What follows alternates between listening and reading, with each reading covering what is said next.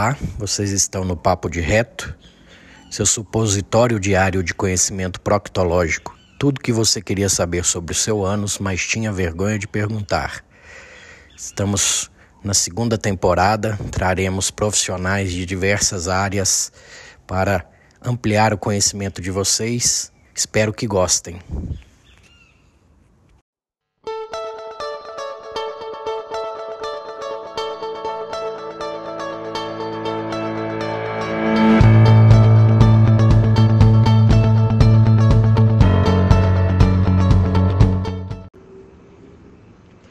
O Papo de RetoCast agora tem o apoio cultural de Laboratório João Paulo.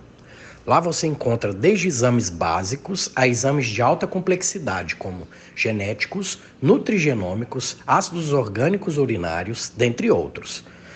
Atende toda a região metropolitana de Belo Horizonte por coleta domiciliar ou em uma de, de suas unidades, ou todo o território nacional na realização de exames de alta complexidade total suporte técnico dos resultados aos profissionais e ao público, convênios e particulares.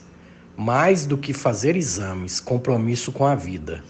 Siga no Instagram, arroba João Paulo Análises e acesse o site www.laboratoriojoaopaulo,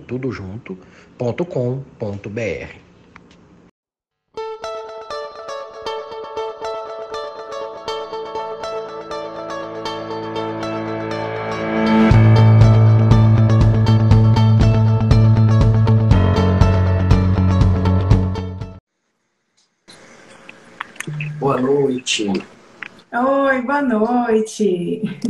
Pronto, eu estava perguntando para o pessoal se eles gostaram desse formato aí da gente pegar um tema, destrinchar esse tema. E o pessoal está dando feedback aqui, tá, achou legal mesmo. E, e de, desses temas surgem outros, né? Tanto que a gente vai conversar de algumas coisas aí que dá uma semana de tema também. Sem ah, contar com certeza. o pessoal atiçar a curiosidade para a parte gastrointestinal aí, né? Que vão ter surpresas daqui a alguns dias, né, Jamila? Ah, com certeza. Eu fico bem feliz, né? Assim, a gente tem conversado bastante para poder encaixar os temas, para que tudo rode de um jeito que fique bem legal e que o nosso objetivo é para que vocês aprendam, né? Vocês que estão aqui do outro lado, vocês possam aprender o máximo possível, o máximo de informação que a gente tem para oferecer. E a nossa ideia é essa, né? É que de um tema surja outro, que vocês entendam que quando a gente fala sobre, sobre saúde intestinal, que acaba que é um dos temas centrais, né, do que a gente fala, do que a gente faz, a gente não está simplesmente focado somente no intestino, né? Quando a gente fala sobre saúde intestinal, a gente está falando de tudo. Então tá tudo envolvido, tudo entra dentro dessa conta. Então tudo tem que ser levado em consideração de fato para que você tenha aí uma boa saúde. Verdade. Cheguei de viagem agora há pouco, aí tô aqui levantando alguns casos clínicos de gastroenterologia para meus alunos e percebo tanto que eu gosto disso, né? Eu acho que não tem volta é, essa questão da docência, né? Então, estou gostando de ensinar, então. E aqui o Papo de Reto, quem segue a gente sabe, né, que é, sempre, desde o começo do Papo de Reto, o intuito é ensinar, né? É, eu vinha postando algumas coisas, é, porque eu, eu aproveito que eu tenho estudado para postar, né? E acabei parando um pouquinho de, de, de, fazer posts com as minhas palavras, com as minhas coisas, estava fazendo posts mais é, voltados aí às coisas que eu lia, né? Tipo, colocava quem era o autor e descrevia ali para a pessoa mas esse modelo novo aí de, de falar com a linguagem que eu falo, que é a linguagem que quem leu meu livro sabe, que é aquela linguagem que eu converso no consultório. Então o feedback está muito legal, Jamila. E continua aí do seu lado.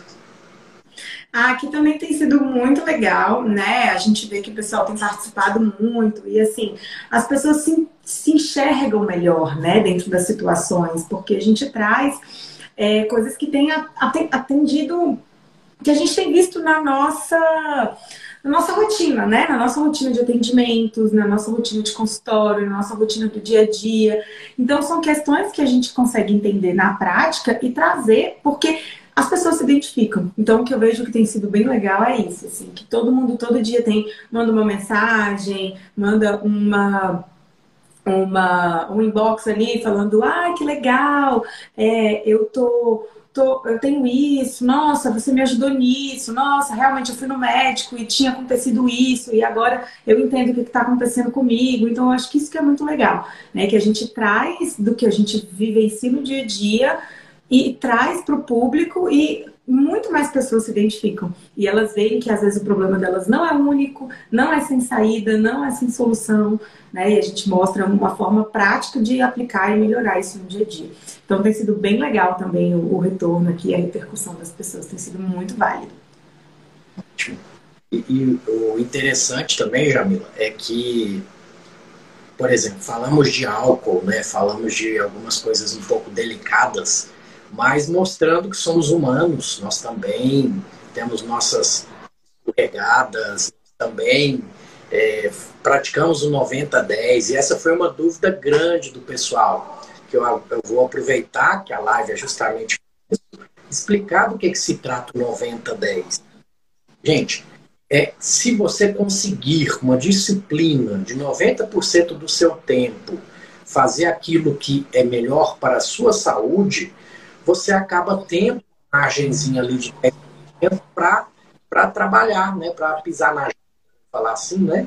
Porque a, a, tem que viver, né? Vamos supor, ah, tem um casamento, a Jamila foi no casamento é, esse fim de semana e a gente não tem casamento todo dia. Você vai deixar de comer um pedacinho daquele bolo, de tomar aquele champanhe.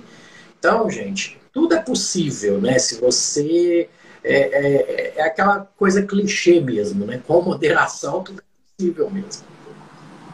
É, e assim, acho que a, o mais legal de você se dedicar em fazer 90% certo é que a regra sempre justifica a exceção né? Então é você tornar a regra algo que justifique o porquê que você está saindo naquele momento, naqueles 10%. E aí vem aquela frase clássica, né? Da disciplina ser liberdade. E é exatamente nesse sentido, né? Que quando você leva a vida de uma forma o máximo possível, fazendo o melhor que você pode dentro dessas situações, você tem aquela liberdade de poder ousar em alguns momentos, sem que isso seja fatal para você né? Sem, sem que seja muito, extremamente prejudicial para a sua saúde, porque a maior parte do tempo você tem feito.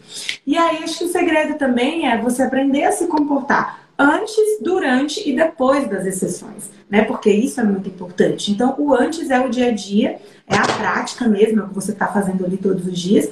O durante é você fazer melhores escolhas dentro do que você tem. Sempre vão existir melhores opções, né? A gente deu a dica aí de ah, quando vai beber, o que que faz, o que que toma antes, o que que toma depois, sabe? Então a gente tem é, essas dicas que a gente acaba compartilhando que vocês podem aplicar na prática. E o depois também, ah, olha, passei da conta ontem, o que que eu faço hoje? Hoje eu vou fazer uma alimentação mais leve. Eu acabei de mostrar para o povo que eu estava fazendo um chazinho. Então, assim, faz um chazinho, toma, se hidrata bastante, faz uma atividade física. Então você tem essa, essa forma, né? A gente vê que não dá para viver uma vida engessada. Eu não acredito num sistema totalmente engessado, onde você não tem a liberdade de poder ir caminhando. E a gente acredita muito nessa questão do, do ensinar, né? De te dar a autonomia, de te empoderar com o conhecimento para que a partir do que você sabe, você consiga tomar decisões que vão ser possíveis para sua vida. Então, assim, é, uma questão de tipo, ah, é, o que, que, eu posso fazer, como que eu posso incluir, como que eu posso modificar. Então, dentro dos nossos cursos a gente faz isso, então dentro do programa sim a gente coloca isso como opção e também dentro do, dos nossos grupos, né? A gente sempre está ensinando as pessoas para isso. Tem a Cleide que está sempre aqui junto com a gente, tem umas figurinhas que estão sempre aqui com a gente, que falam mesmo, que falam, olha, é, eu sei agora o que fazer, né? Eu sei o que, que eu estou sentindo, eu entendo meu corpo, eu aprendi a escutar meu corpo. Então, isso é bem positivo. E outra coisa, sem demagogia, sem mimimi, sem é, ficar se enganando, tá? Quando você vai pisar na jaca, você vai sabendo as consequências, tá? E, e, é isso, gente. É, somos adultos, é parar de terceirizar, jogar a culpa para o outro. Ah, eu não sei, então vou continuar fazendo errado. Não, não. Não é assim que você tem que pegar a sua saúde em suas mãos, né? Para fazer as coisas dar certo. E tem como viver no, no, no equilíbrio, sim. Não é impossível, não. É. E a minha mãe tá aqui, né? Falando que alguém viu o post e perguntou se 90-10 podia ser 90 chopinhos e 10 copinhos de água. Nem tanto, né? Nem tanto. Eu, eu fiz um, um panorama, uma analogia é, semelhante à questão do sexo anal. É, o pessoal gostou que eu falei assim, já que vocês vão beber mesmo, independente do que eu falar aqui, o pessoal gostou muito dessa frase. E igual sexo anal, já que você vai fazer sexo anal, independente do que eu falar, então já que vai fazer umas dicas para que isso seja mais tranquilo. É a mesma coisa, já que você vai beber, então beba sabendo as consequências, né? E, e aquilo que eu falei, gente, na literatura médica não existe dose segura de bebida. Eu posso, aquela uma tacinha de vinho que é, alguns médicos indicam, não tem respaldo em lugar nenhum. Tá? Então eu prefiro deixar o paciente ciente disso, e aí a consequência de tudo está nas mãos dele. Né? E não somente em cima de mim. Ah, mas o médico liberou uma tacinha. E aí? Aí uma tacinha para uma pessoa, ela vai para esteatose grave, junto com alimentação ruim, uma cirrose hepática, um transplante de fígado. Agora um outro pode tomar um engradado de cerveja todo fim de semana e tá com o fígado tranquilo ali, total flex, vamos falar assim, né? Então, não, não dá para generalizar nessa parte. Exatamente. O importante é você manter exatamente o equilíbrio na sua rotina e ser o mais saudável que você puder. E lembrem-se que disciplina é liberdade. E apliquem isso na vida de vocês, que eu acho que é o que vale para a gente levar. Maravilha. Você separou algumas perguntinhas aqui da minha caixinha, da sua caixinha? Isso, a gente abriu caixinha essa semana, né, pessoal? E aí a gente colocou lá para vocês mandarem perguntas, né, temas, sugestões para que a gente pudesse vir nessa live. Então, de encerramento dessa semana em que a gente falou sobre fígado, sobre detox, né? Sobre coisas que. E detox é um tema que traz muita dúvida, que gera muita muito questionamento, né? É um tema delicado, porque faz-se detox de uma forma muito errada. E aí a gente trouxe realmente esse tema à tona para poder explicar para vocês, dando ênfase ao nosso querido e amado fígado.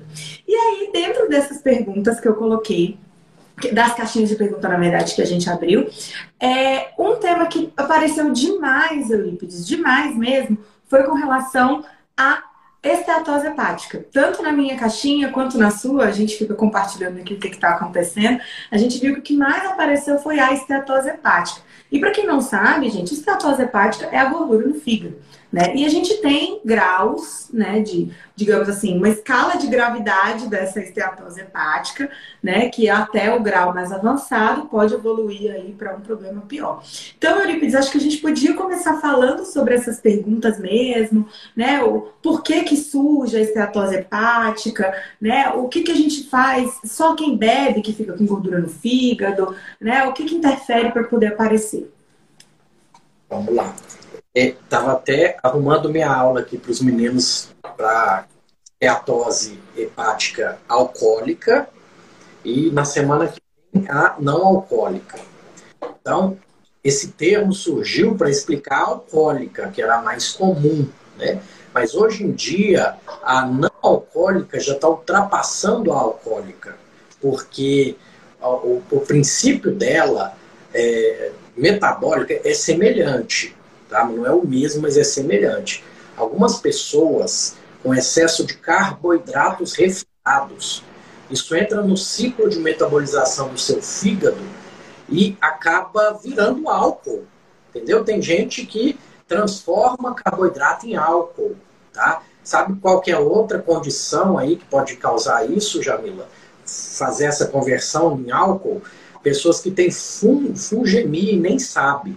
Então tá transformando em álcool ali e deixando o seu fígado mais sobrecarregado, porque vocês lembram que eu falei em ordem de prioridade, primeiro é o álcool, que o fígado vai querer tirar, depois é o carboidrato em excesso, depois a gordura. Essa é a ordem que seu fígado de, é, quer tirar da sua corrente sanguínea, tá?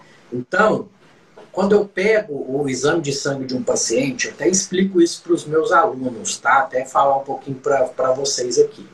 Meu olho, num lipidograma, onde meu olho vai primeiro? Triglicérides. O que faz o triglicérides não é gordura em excesso, é carboidrato refinado. É ali que eu pego o paciente na mentira. Quando ele fala, não, mas eu não como doce, eu não como. Eu falo, isso aqui está falando o contrário. Está lá um triglicéride de 340 e tantos. Não tem como mentir, gente. Aquilo ali fala a verdade pra gente, tá? Muito médico tradicional vai falar que é a gordura, mas não é, tá? Mas o que, que tem na dieta ocidental? Carboidratos refinados com gorduras ruins, que é uma equação que é um pior ainda, porque se o fígado está lá metabolizando a, o carboidrato refinado, ele vai pegar a gordura ruim, vai jogar direto pro hepatócito. Não, isso aqui eu vou mexer depois, isso é menos tóxico, depois. E vai ficar aqui com a gordura, com o carboidrato refinado trabalhando nele ali, transformando em triglicéridos, transformando em outros compostos para mexer depois. O que, que acontece na dieta ocidental, Jamila? A pessoa está comendo de 3, 3 horas. Então o fígado jogou para depois, daqui 3 horas você já comeu de novo. Então ele para de novo, tudo que está fazendo para metabolizar aquilo ali de novo. Olha o ciclo vicioso, gente. Então nisso aí, vem a gordura no seu fígado e você fica culpando aí a, o bacon, sendo que o, o coitado aí é o, é o de menos na equação. Não, tanto que quando a gente olha o exame, né, a gente com, a, com essa visão integrativa, quando a gente bate o olho no exame, a gente nunca olha um fator só, né? Porque geralmente o paciente senta na nossa frente e fala assim: ah, doutora, já vi meu exame, eu tô ótima. Aí eu, ótima? Tá bom, vamos lá, vamos ver até onde você está ótimo. E quando a gente começa a explicar para o paciente o que tem de errado ali naquele exame, mesmo parecendo ótimo para os parâmetros, para as referências né, dos laboratórios, a gente consegue fazendo associações e, e mostrando para vocês. Então, normalmente você vê que é um, um, paciente que tem um perfil de insulina mais alto, muitas vezes uma hemoglobina glicada mais alta, um Roma, um Roma IR, um Roma beta mais altos. Então, são pacientes que eles já trazem esse perfil daquela parte glicídica, né, da glicose, etc., alterado, caminhando juntamente com o triglicérides. Então é muito difícil você ver uma pessoa que tem uma insulina alta, um Roma, um Roma alto e uma hemoglobina glicada ali se não está acima do limite, está batendo na trave, com triglicerídeos baixos. E vice-versa. É muito raro você ver uma pessoa que tem um triglicerídeo alto que realmente é, tenha uma, uma insulina muito baixinha, daquele padrão que a gente gosta de ver, né? Que é aquele padrão insulina de 3, de 4, uma insulina bonitinha, ali, bem baixinha. Então é bem difícil da gente ver isso acontecer, né? E a gente vê assim que, que as pessoas criaram dentro dessa ideia uma, quando a gente fala sobre carboidratos, né, e eu acho que é uma coisa que é muito importante porque foi também um, um comentário que teve dentro de uma caixinha de perguntas minha sobre a questão de frutas, né, das frutas causarem esteatose hepática.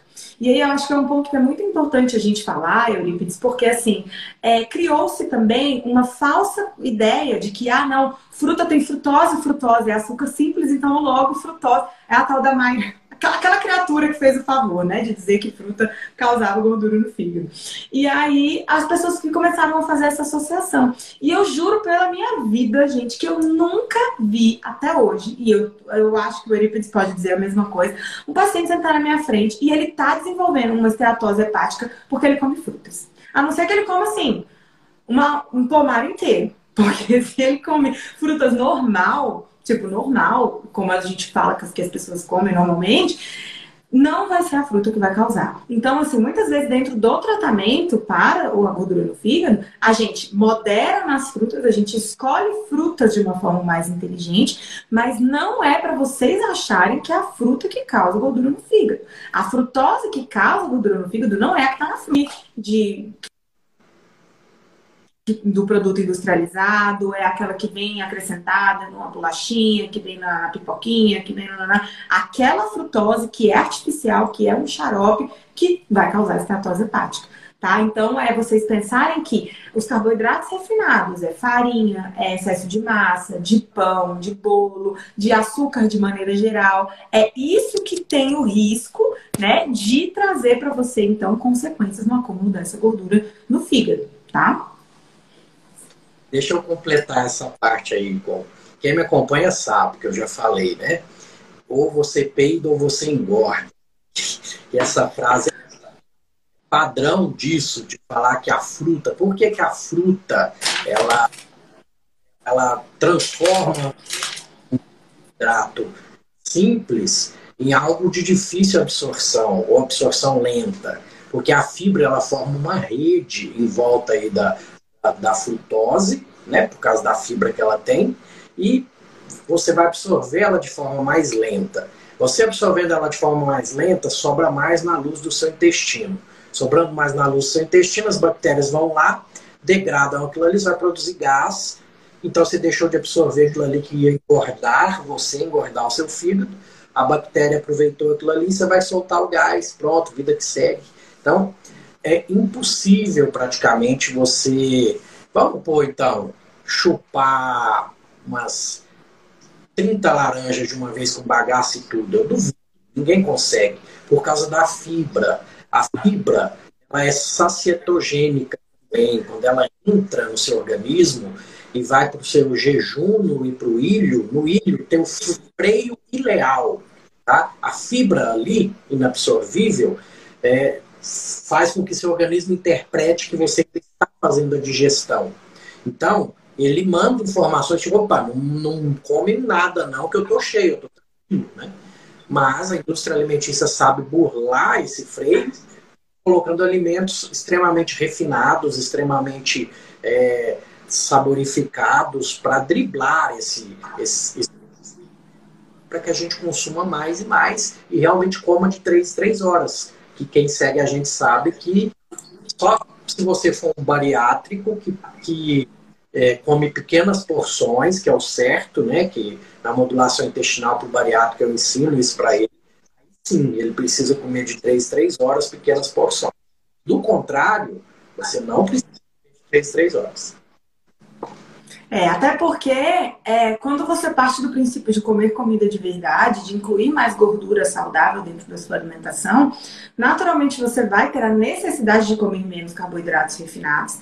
Né? Lembrando que é, gordura e carboidrato em muita quantidade não podem caminhar juntos. Né? Eu acho que isso é um princípio básico das pessoas entenderem. Pensa no sorvete. Sorvete tem muita gordura e muito, muito açúcar. Então, sorvete faz bem? Não faz bem para a saúde. Então, a partir do momento que você pensa, como diz o Murilo Pereira, né? Ou é gordo ou é doce na natureza. Nunca é gordo e doce. Então, entender isso. E aí, a partir do momento que você passa a ter esse controle de você comer mais comida de verdade, tem todos esses mecanismos, produções hormonais, freios e blá, blá, blá que são responsáveis pelo processo de digestão dessa comida que é densa nutricionalmente, que esse conceito de densidade nutricional é um conceito muito importante para vocês carregarem para a vida de vocês, é natural que você coma menos carboidrato e que você acaba é, sentindo menos fome, né? Você vai ajustando ali o seu eixo de fome e saciedade. Claro que existem exceções né, gente? Existia aquela pessoa que é atleta, existe aquela pessoa que tem uma demanda super aumentada. Mas, assim, essas são as exceções. Via de regra, quando a gente pega o estilo de vida da maioria das pessoas, é a galera que, assim como eu e assim como Eurípides, trabalha sentado 6, 7, 8 horas às vezes seguido, né? Trabalha muito com a mente, mas o corpo está aqui parado, né? No máximo digitando as coisas, ou escrevendo. Então, é uma, uma, a gente tem um nível de atividade física, uma demanda muito baixa de maneira geral. Tá? Então, é, no, pra, para o público de maneira geral, é isso que acontece. Então, esse mecanismo que o Eurípides explicou, ele é um mecanismo de gordura no fígado de forma, na, digamos assim, para quem não bebe, né? Porque é claro que a gente tem também aí os casos de questões relacionadas a alterações hepáticas por causa do consumo da bebida alcoólica, que é uma coisa muito frequente e que aumentou muito. A gente sabe que com a pandemia muitas pessoas começaram a usar a bebida alcoólica como válvula de escape. Então, falar sobre é, a relação das pessoas com o álcool é um tema delicado, mas é uma coisa que é importante e que eu vejo que também é nossa responsabilidade enquanto profissional de saúde de tocar, né? Então tem essa questão da, da, da, bebida alcoólica e aí vai também uso de medicamentos, né? A gente começa a ver aí, às vezes, questões que estão relacionadas a fatores de idade, fator de idade, às vezes algumas reposições hormonais. Então a gente vê que essas questões também estão envolvidas numa possível causa de desenvolvimento de gordura no fígado. Mas a maioria das pessoas se enquadra nesse grupinho que o Euripides acabou de falar que é realmente relacionado à alimentação e ao estilo de vida de maneira geral. Então, se vocês perguntarem, né, como que eu evito? Como que eu vou evitar essa gordura no fígado? É fazendo o oposto do que trouxe você para esse quadro. Então, assim, é evitando de comer carboidratos refinados em excesso, aí lembra do 90-10, não, não, não adianta vocês virem aqui perguntar, ah, então quer dizer que eu nunca mais vou comer? Não, você vai comer, mas você vai comer com uma quantidade muito pequena. De maneira geral, na maior parte do tempo, os carboidratos que você for consumir, que eles sejam então de comida de verdade. A questão da fruta que a gente falou, né? Tá com sede, bebe água e tá com fome, come a fruta. Então, evitar ficar tomando suco de fruta demais, porque quando você bate a fruta, você quebra ali a estrutura das fibras. Você não, como ele deu o exemplo da laranja, né? Você não comeria 30 laranjas, mas num copo de suco de laranja você vai facilmente 5, 6 laranjas. Então, assim, no mínimo, dependendo do tamanho do copo que você está usando, que você está fazendo. Então, tudo isso tem são questões importantes de vocês levarem em consideração, né? Então, a questão da alimentação ela é muito importante e ela é a base. Então, se você tem gordura no fígado e não ingere bebida alcoólica, saiba que o erro está na sua alimentação 90% das vezes. Perfeito. Bom, além disso, né, eu vi que o pessoal falou muito assim sobre vesícula né, que tá ali tudo pertinho, e aí a galera tem um pouco de, de dúvida também, né, sobre cálculo da vesícula e fígado e tirar a vesícula, e aí, ó, o rei das vesículas vai falar para vocês. Tranquilo. É, quando eu comecei essa escalada na medicina integrativa, né, eu estava em um curso no qual acho que só tinha eu de cirurgião ali, a maioria médico integrativo e tudo. E eu comecei a falar lá, né, que operava em média aí umas 10, 15 vesículas por semana. Aí o pessoal assustou, né, que era a época que eu estava operando bastante na minha equipe, a antiga equipe de cirurgia. Falou, não, tá, até brincaram, o assassino de vesículas. E, e, e, eu levei aquilo na, na brincadeira, mas o que que fez esse boom de pedras na vesícula que a gente viu nos últimos 30 anos, vamos falar assim? Não era tão comum antigamente isso, tá? Alguns fatores, mas recentemente é, até achei uma pesquisa a respeito, a Sabrina, Doc Sabrina, mandou essa pesquisa para mim, ó, oh, aquilo que você estava comentando, eu achei um trabalho falando que o? O abuso do like que é a retirada das gorduras da alimentação, fez com que nossa vesícula ficasse em estase. Ela parou de contrair. Por quê? O que, que estimula a contração da vesícula? Para ela jogar a bile para ajudar a emulsificar a gordura ali no, no duodeno, primeira porção intestinal. A chegada da gordura no duodeno faz com que é, as células liberem colecistoquinina, que vai fazer a vesícula contrair. Se não está chegando gordura ali, eu estou comendo só alimento diet, light. É, a Jamila é, não me deixa mentir aí, né? Que, com certeza na faculdade ela aprendeu a prescrever o light, o diet como algo saudável. E mal sabia ela que estava prejudicando as vesículas que um dia ia dar problema e eu, como cirurgião, ia acabar tendo que retirar aquela vesícula doente, porque a vesícula parou de funcionar, fez estase, a estase faz absorver o líquido, sobra os cristais, eles aglutinam e dá o cálculo da vesícula. Tá? Então, em suma, um dos mecanismos, existem outros, tá? É, para esse bonde de pedra na vesícula foi esse, tá? Então, é, num contexto de comida de verdade, dificilmente você ia formar um cálculo na vesícula, né? E se você tem pedra na vesícula, isso é um alerta legal de dar. E vai começar uma dieta cetogênica, low carb, que low carb vai baixar carboidrato sobre gordura. Você pode precipitar uma crise de pedra, de, de inflamação nessa vesícula, tá? Então, cuidado. Procure um bom nutrólogo, uma boa nutricionista antes de pensar em começar uma dieta, né? São dietas extremas, se a gente for pôr na balança, né? Que não faça isso sozinho, faça com orientação. Você pode piorar um quadro, tá? Que, ou precipitar um quadro que estava ali na iminência de acontecer, tá? Então, pedra na vesícula é resultado de que alguma coisa na sua digestão está errada, está alterada, tá? Então, você tem que pensar dessa forma, que é a ponta do iceberg de um problema maior, um problema de digestibilidade, um problema de desbiose, porque o ciclo do colesterol é todo feito por essa via biliar. Então, um problema de excreção biliar. Tudo isso eu tenho que pôr na balança. Quando hoje eu avalio um paciente com vesícula, né? É, eu começo a querer ver o contexto total. Antes eu só, não, tem pedra, tem que operar, indicação, eu operava. Hoje eu já consigo conversar com esse paciente, não só operar quando tem indicação, como também mudar hábitos para que a pessoa tenha uma qualidade de vida.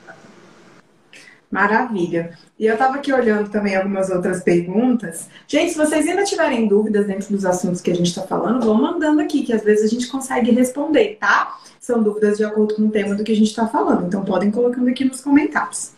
Eu estava vendo aqui é, duas perguntas que eu achei que foram muito interessantes e aí eu vou voltar um pouquinho para a questão do fígado, porque ele é o nosso centro, né, do, do assunto hoje. Uma que foi uma pergunta que fizeram para você, que você me mandou, que estava escrito bem assim: esteatose hepática tem tratamento natural ou apenas dieta?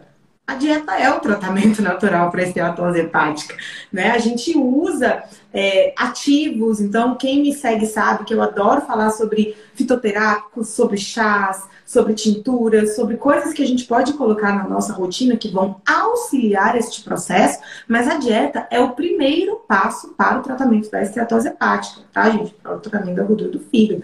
Então, assim, se você não quer ficar tomando remédio, tendo um monte de efeito colateral por causa do uso dessas medicações, tem que cuidar da alimentação, sim, tá? Então, é, ela é o tratamento natural para a gordura no fígado.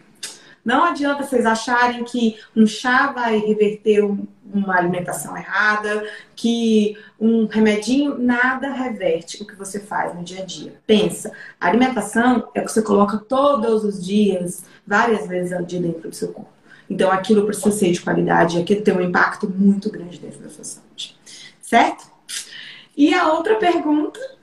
Só ah, pode falar. Eu fiz a aula recentemente disso de uma revisão sobre todas essas medicações que são usadas, liberadas pela Anvisa. E todos os estudos falam que é, é ínfimo a solução com medicação, é ínfimo, tá? Agora tem diversos estudos mostrando a dieta low carb. Se você faz um mês de low carb, bem feita, você já pode reverter a esteatose. Isso tem estudos é, grandes mostrando, estudos é, padrão A, né, que a gente fala de evidência, e mostrando isso. Então, realmente, o tratamento é dietoterapia, sim. Sim. E aí, claro, né, que existem low carbs e low carbs, né, pessoal? Então, assim, pelo amor de Deus, não achem que fazer uma dieta com redução de carboidratos significa que você vai sair comendo qualquer bacon, um monte de creme de leite, que você vai sair engordurando a sua alimentação toda. Que eu acho que isso é muito importante também, né? Porque o que a gente mais vê é que a pessoa, ah, eu fiz uma low carb, eu fiz uma cetogênica, mas eu engordei, mais eu fiquei ruim, mais eu tô inflamada, mais eu não sei o quê. Claro, gente, existem gorduras e gorduras. A gente tem que saber usar. Então, não faça sem orientação profissional, tá? Tome cuidado com isso.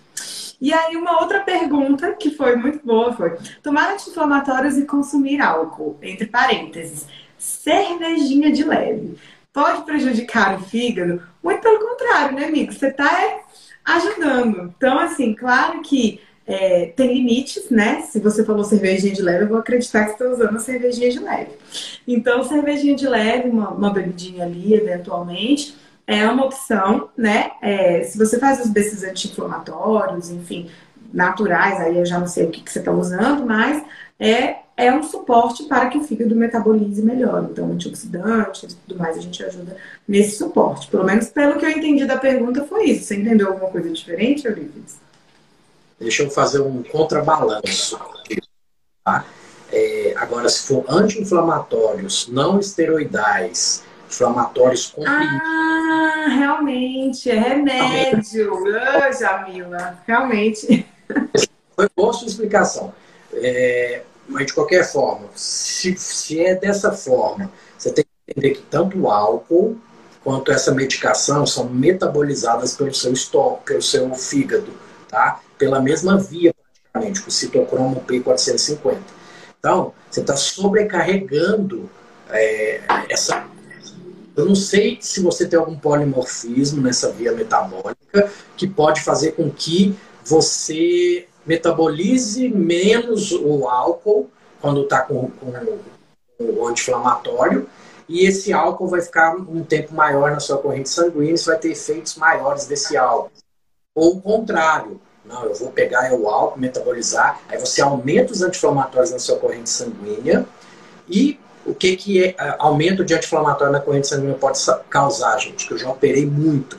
Úlcera gástrica perfurada, que diminui a produção de prostaglandina, que é responsável pela produção da camada de muco do seu estômago, e isso vai fazer com que você tenha uma úlcera perfurada. Você vai acabar no pronto-socorro. Então, nesse contexto, eu não misturo álcool com anti-inflamatório. Realmente, né? Eurípides olhou para o lado, cada um olhou para o lado que te interessa, né? Vamos pensar assim.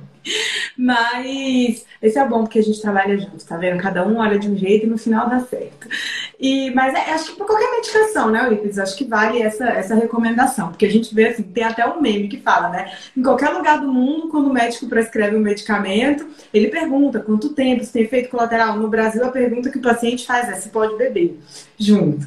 Né? Então, qualquer medicamento, gente, vocês têm que pensar que grande parte desses medicamentos usam fígado como via de metabolização. Então, assim, já está sendo sobrecarregado por um ponto, dá um tempo pro colega. Ele, ele, ele, trabalha pra caramba, mas assim, ajuda. Ajuda o fígado, seu fígado a te ajudar. Então, não sobrecarrega ele demais, não. Tá bom? E aí, Eurípides, acho que pra gente poder falar mais uma vez, vai estar aqui a Sara até falando que o marido dela realmente reverteu a gordura no fígado com a alimentação low carb. Então, realmente, a gente tem estudos realmente que comprovam, né? Inclusive de quadros de de mudança mesmo de todo o perfil lipídico do paciente, fazendo uma alimentação reduzida em carboidratos de forma bem orientada e de forma bem ajustada. A gente tem resultados positivos. Mas vamos lá. Acho que um tema que, eu, que vai ser muito interessante da gente pincelar é sobre a relação da saúde do fígado com a modulação intestinal. Né? E aí foi até uma pergunta que me fizeram, foi quando você está fazendo a modulação intestinal, se existe uma sobrecarga no fígado em consequência, né, por toda essa questão dessa mudança de microbiota, né, do que você está fazendo ali, etc. E qual que é o impacto, né, de uma, de uma modulação intestinal na saúde do fígado e da saúde do fígado na modulação intestinal. Acho que é bem válido a gente falar sobre isso também. Vamos lá. Faz parte da modulação intestinal o manejo do fígado. Então, o intestino, ele drena tudo que é absorvido no sistema porta, que vai direto para quem? É a porta do fígado. Então, ele vai direto para o fígado. Tá? Então, todos os metabólitos bacterianos que estão ali, quem vai ter que trabalhar em cima antes de ir para o restante do corpo é o fígado. Então, cabe a nós mexemos com o intestino, diminuir a carga de trabalho, modulando o seu intestino. Então as coisas andam de mãos dadas, tá? E quem fez nosso programa assim sabe, né? Que a gente explicou com detalhes tudo isso que eu estou falando para vocês.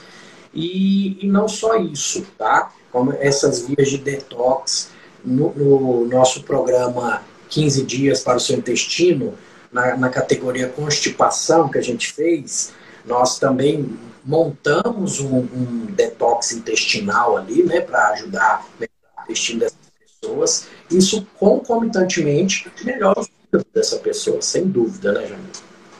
Sim, porque ali dentro a gente está trabalhando com alimentos de qualidade e sempre tendo esse enfoque, realmente pensando nessa conexão, né? E a gente tem que pensar o seguinte: quanto mais é, em desequilíbrio está a sua microbiota, o quanto mais hiperpermeável está esse intestino, a gente tem que pensar que existem endotoxinas também, né, Euripides, que são essas próprias toxinas que são produzidas aí dentro desse processo, desse desajuste aí. Metabólitos microbianos, se você tem é, tipos de bactérias em, em quantidade muito maior do que outros, a gente tem as gram positivas, as gram negativas, as boas, as ruins, entre aspas, né? Então a gente tem todo esse, esse mecanismo, essa vida acontecendo ali dentro do seu intestino e que, claro, dependendo do estágio em que está a sua saúde intestinal, do grau de desbiose que você tem, você pode ter um impacto direto sim na sua saúde hepática. Então, cabe a nós quando a gente está te direcionando dentro desse processo da modulação, sempre dá um suporte especial para esse filho. Então, a gente sempre pensa em nutrientes do complexo B, a gente sempre pensa em antioxidantes, anti-inflamatórios, então a gente sempre pensa numa vitamina D, a gente sempre pensa no ômega 3, a gente sempre pensa em todos esses nutrientes do complexo B. Muitas vezes a gente precisa suplementá-los, né? Aí vem a Jamila das mandingas. Eu sempre boto, a gente sempre pensa numa cúrcuma, a gente sempre pensa num gengibre, a gente sempre pensa nos chás com ervas específicas para aquele momento, para diminuir a proliferação de um tipo, favorecer é, o caminho do outro, diminuir tal sintoma, melhorar tal quadro. Então a gente vai fazendo. E aí esse, esse protocolo, que foi algo que a gente desenvolveu juntos e que foi inspirado no programa 6R, mas que a gente conseguiu é, criar de uma forma especial, ele serve realmente para isso, né? E é um protocolo que a gente ensina dentro do 15 dias para o seu intestino que inclusive em breve a gente vai abrir vagas, né? Inclusive a gente em breve vai abrir mais um grupo, mais uma turma. Então talvez é bem provável que seja a última turma do ano. Então é a última oportunidade para quem quer aprender como fazer, né? Claro que está sendo direcionado por nós, tem todo o nosso acompanhamento, são 15 dias que vocês estão com a gente e é um protocolo ultra extra validado que a gente desenvolveu para poder auxiliar vocês dentro desse processo.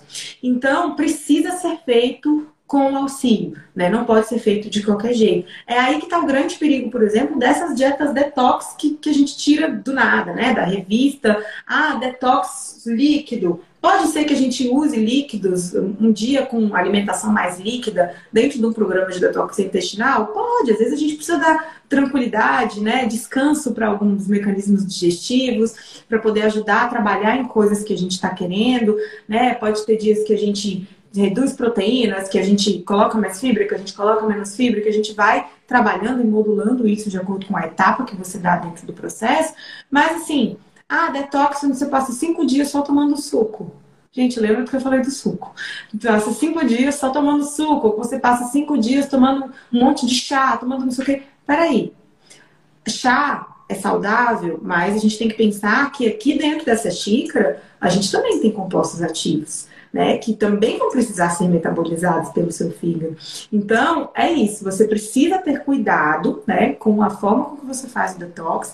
E sim, né, dependendo do grau que você tá, é, quando você inicia esse tratamento dessa modulação, de fato, é, pode ser que seu fígado aí sim no comecinho, né, porque a gente está aí trabalhando, moldando, mexendo em coisas que são muito delicadas. Inclusive, tem gente que a gente fala que é uma máxima, né? Piora para melhorar todo aquele mecanismo de morte dos fungos, das bactérias e babá, né? Que a gente explica para o paciente o que, que, vai acontecer. Às vezes, nos primeiros dias, ele manda mensagem para a gente desesperado, sem saber o que fazer, dizendo que está pior do que estava, e a gente, não, persiste, que vai melhorar. E de repente, a pessoa melhora.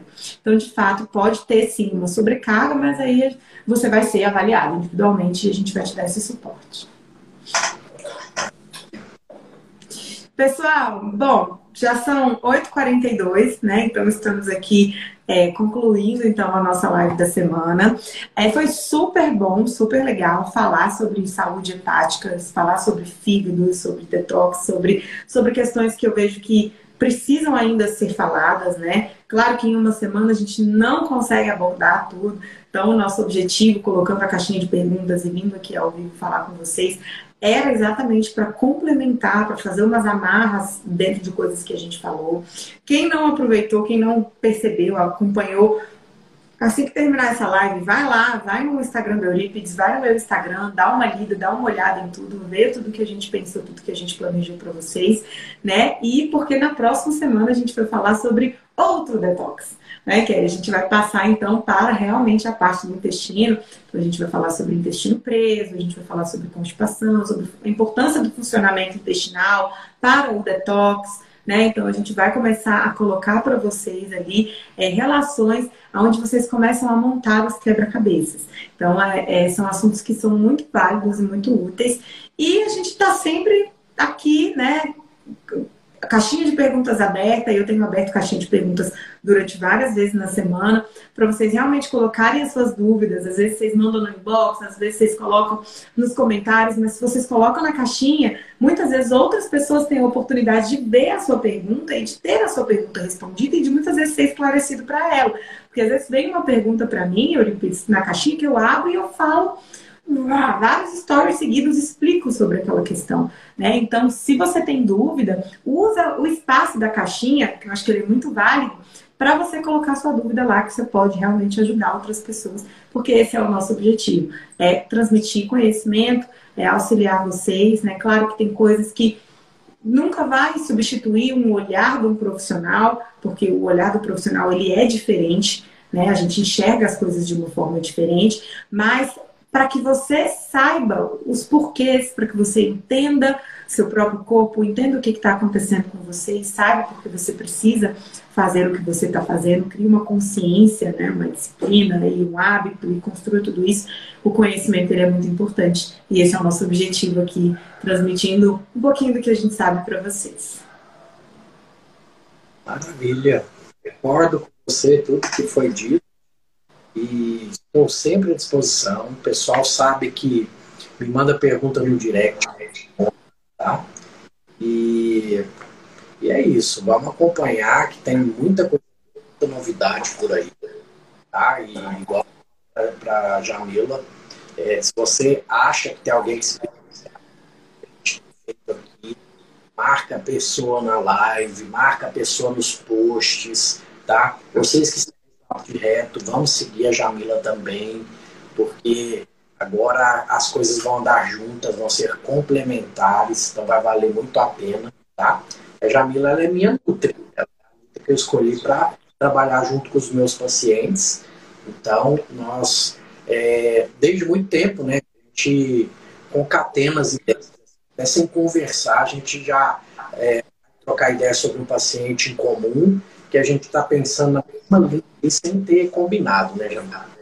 É, isso é bem legal mesmo. É, é, engraçado quando a gente vê assim. Às vezes um manda mensagem pro outro ao mesmo tempo. Paciente tal, tipo, que às vezes um atendeu, aí logo depois o outro atendeu e a gente precisa falar sobre tal pessoa. E quando a gente vai ver, a gente realmente tá com uma conduta bem encaixada e isso é muito bom. E acho que vocês só ganham, né? É a visão integrativa, é a multidisciplinaridade, são as formas diferentes de enxergar um problema, mas diferentes, porém semelhantes, né? Que você cada um enxerga de um lado, mas todo mundo direciona para que aquilo seja revertido e para que aquilo melhore.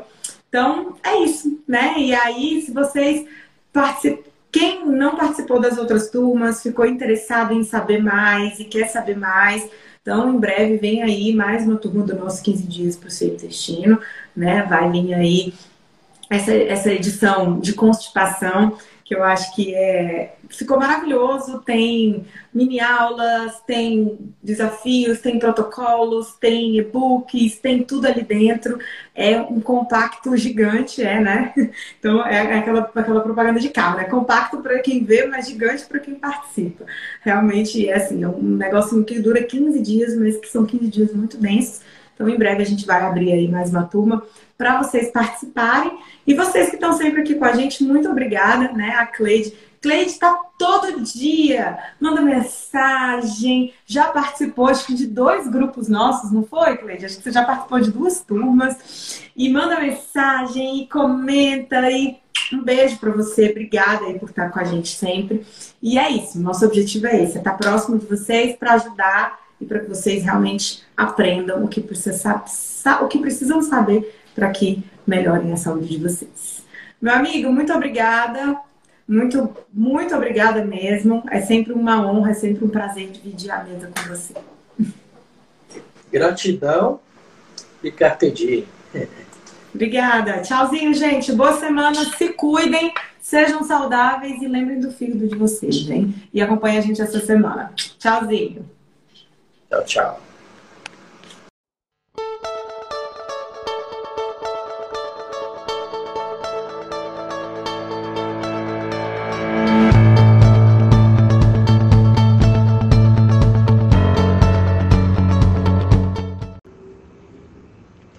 Papo de RetoCast agora tem o apoio cultural de Laboratório João Paulo. Lá você encontra desde exames básicos a exames de alta complexidade, como genéticos, nutrigenômicos, ácidos orgânicos urinários, dentre outros. Atende toda a região metropolitana de Belo Horizonte por coleta domiciliar ou em uma de, de suas unidades, ou todo o território nacional na realização de exames de alta complexidade total suporte técnico dos resultados aos profissionais e ao público, convênios e particulares.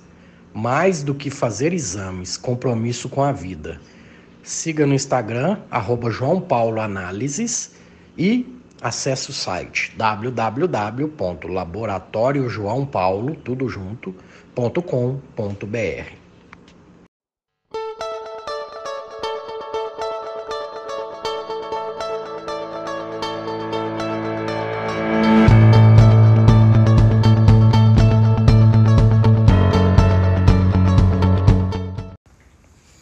Esse foi mais um episódio do Papo de Reto Cast.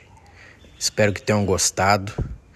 Comentem, divulguem, assinem para que a gente continue crescendo e trazendo informações de qualidade para vocês. Gratidão e carpe diem.